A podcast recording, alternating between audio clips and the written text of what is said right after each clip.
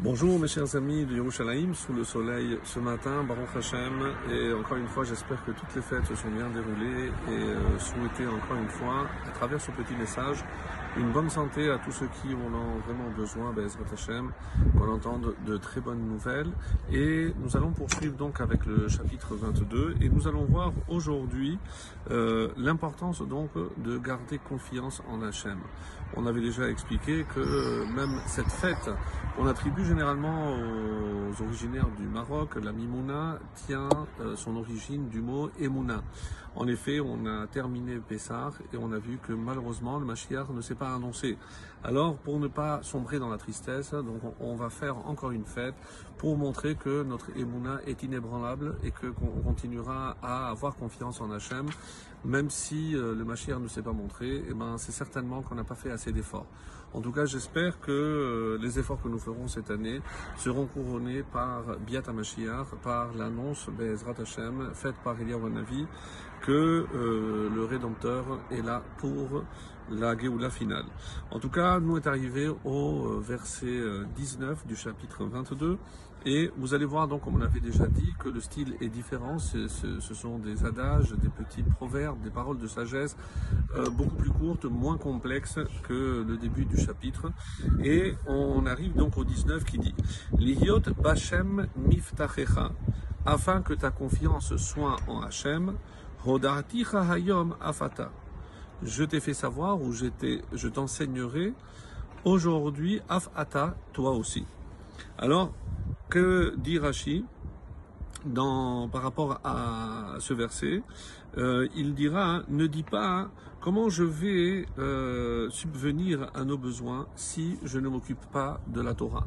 Donc c'est un argument qu'on entend souvent, que ce soit pour euh, se consacrer à l'étude de la Torah, pour consacrer nos enfants à une véritable étude de Kodesh, et on a toujours cette crainte, comme ceux qui prétendent que comment observer le Shabbat et ne pas pouvoir subvenir aux besoins de la famille.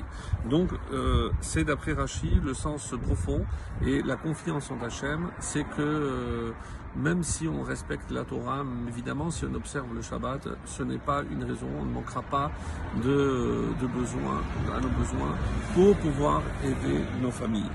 Euh, donc on arrive au verset 20. Halo katavti lecha shalishim. N'ai-je pas écrit pour toi Et ici, le mot shalishim, on a déjà vu ce, phénomène de cri c'est écrit shilshom. Euh, shilshom, c'est il y a trois jours, c'est-à-dire avant-hier. Et shalishim, c'est jadis, avant. Donc, euh, n'ai-je pas écrit pour toi jadis, bemo etzot vadad, en matière de conseil et de da'at, et de sagesse. Alors, ici, le mot shalishim, euh, tel qu'il doit être lu et non pas écrit. Donc qu'est-ce qu'il vient nous dire avant-hier ou jadis euh, lorsque on explique ici que c'est avec mesure? C'est-à-dire, donc tout ce que j'ai écrit dans la Torah est mesuré. Autrement dit, chaque parole a un sens profond et tu ne peux pas mettre en doute. Le ride dit, Shalishim, c'est des paroles importantes, élevées. Donc n'a rien à voir ni avec le 3 ni avec euh, le temps. Et Metsudot David euh, nous dit qu'il s'agit ici de Shalishim al-Kulo, comme on voit dans la Shira, qu'il s'agit de Sarim Venirbadim, des paroles qui sont importantes, un peu comme le Rid, Chashuvim Venirbadim. Donc, Alo donc qu'est-ce que Hachem nous a écrit? Des paroles pleines de sagesse. Donc, je ne peux pas les négliger sous prétexte que j'ai d'autres besoins, j'ai d'autres priorités, et c'est le sens profond de ce qui est écrit ici. Et on termine avec le Kaf Aleph, le 21, Leodiacha Kost Imre Emet, pour te faire connaître dans leur réalité, Imre Emet, les paroles de vérité. Évidemment, une allusion à la Torah. Les Hashiv Amarim Emet les Sholchecha, afin que tu rapportes les paroles de vérité à celui, Sholchecha, celui qui t'envoie ou ceux qui t'envoient, selon la traduction. Donc, c'est savoir répondre à ceux qui euh, te demandent Et ici, les c'est si tu acquiers cette sagesse, cette connaissance, eh ben, tu, sauras répondre à tous ceux qui te poseront des questions.